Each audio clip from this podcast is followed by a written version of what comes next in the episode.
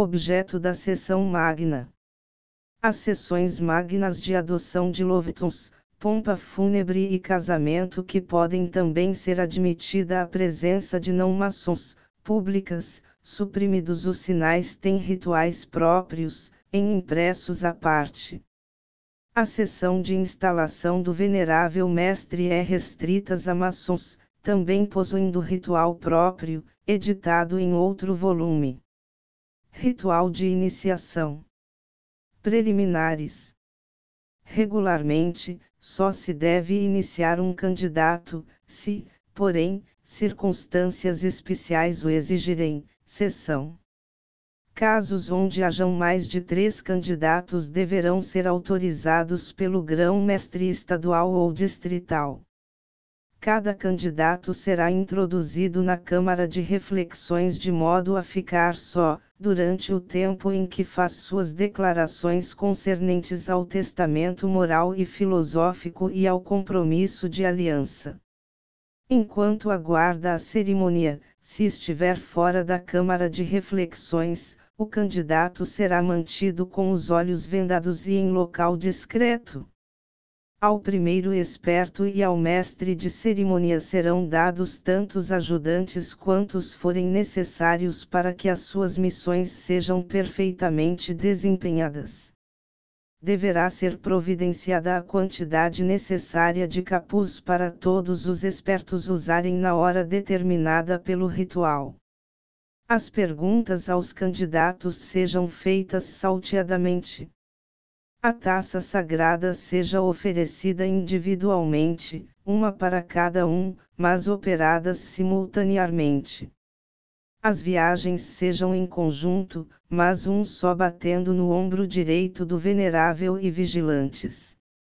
Na ocasião de ajoelhar-se, só o primeiro o faça com todas as exigências, os demais ajoelhar-se-ão em seguida e colocarão a mão direita sobre o ombro direito do que estiver à frente e a mão esquerda sobre o coração. O solene juramento seria lais em conjunto, mas o eu juro, seja individual.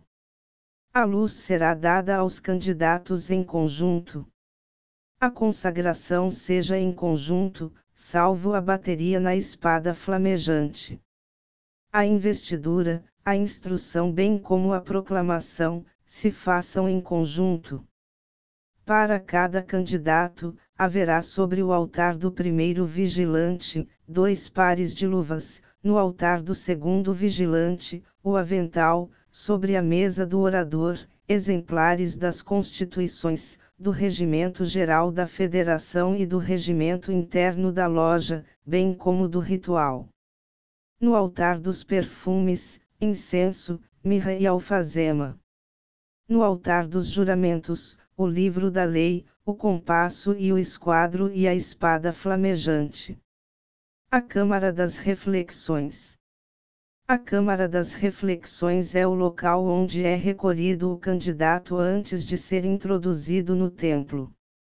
Essa Câmara não deve receber luz do exterior, sendo alumiada apenas por uma lâmpada. Sua decoração deve ser simples e austera, sem afetar o aspecto aterrador que deve causar. Terá como móveis apenas uma cadeira e uma mesa, e sobre esta deve haver papel, caneta e uma campainha. Na câmara, deve haver também um esqueleto, ou, pelo menos, um crânio, uma ampulheta e a figura de um galo a palavra perseverança e sob o galo a palavra vigilância, outro sim, deve existir em impresso próprio, apresentado ao candidato os capítulos 1 e 2 da Constituição do Grande Oriente do Brasil. Nas paredes, em caracteres legíveis, as inscrições, lembra-te de Deus, com humildade. Se queres bem empregar a vida, pensa na morte serve à pátria com devotamento. Recorda-te dos grandes cidadãos que foram grandes maçons. Se a curiosidade ou a dissimulação aqui te conduzirão, retira-te. Se és apegado às distinções mundanas, sai, nós aqui não as conhecemos. Se o teu coração é sensível ao bem, prossegue, e terás o nosso apoio. O candidato deve ser introduzido no edifício de modo que não veja nem conheça ninguém mais que o seu introdutor. Antes de o candidato entrar na Câmara das Reflexões, o tesouro vai até ele, sem insígnias, a fim de receber os metais da admissão e declarará que lhe dará recibo depois de terminada a sua iniciação. O candidato, vendado, é levava para a Câmara pelo primeiro esperto, que se apresenta também sem insígnias e usando capuz, dirigindo-lhe somente as palavras indispensáveis. Logo que o candidato entrar para a Câmara das Reflexões, primeiro esperto, usando capuz, lhe dirá que tire a venda e que leia os capítulos 1 e 2 da Constituição do Grande Oriente do Brasil que tratam da maçonaria e seus princípios. Testamento moral e filosófico e compromisso de aliança. Depois de introduzido o candidato na Câmara das Reflexões, o primeiro esperto, usando capuz, traz-lhe uma folha de papel com as questões abaixo declaradas, concedendo-lhe tempo para respostas escritas e indicando que o candidato deve aí desenvolver o seu testamento moral e filosófico. As questões são: Quais os deveres do homem para com o Supremo Arquiteto do Universo, Deus? Quais os deveres do homem para com a pátria? Quais os deveres do homem para com a família? Quais os deveres do homem para com os seus semelhantes? Quais os deveres do homem para consigo mesmo? Também lhe é entregue o compromisso de aliança, para que o assine. O primeiro esperto adverte ao candidato de que deve tocar a campainha, depois de ter respondido e assinado.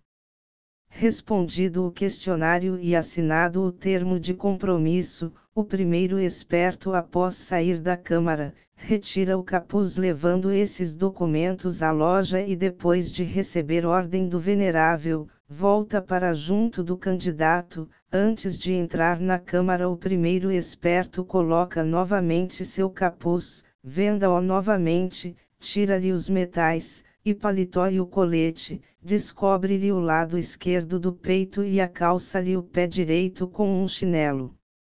O primeiro esperto, após haver vendado o candidato, retira o capuz que está usando. Assim conduz o candidato à porta do templo. O compromisso de aliança é o seguinte: Eu, abaixo assinado, de minha livre e espontânea vontade, prometo pela minha honra não divulgar nada do que ver ou ouvir, quando me conduzirão a este lugar e também nada revelar do que ver ou ouvir depois, seja ou não admitido na maçonaria.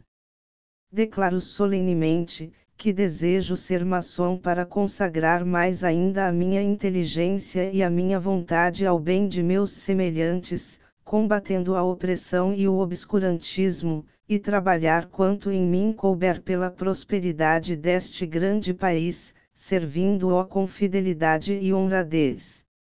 Assim penso e assino, sem nenhuma reserva mental.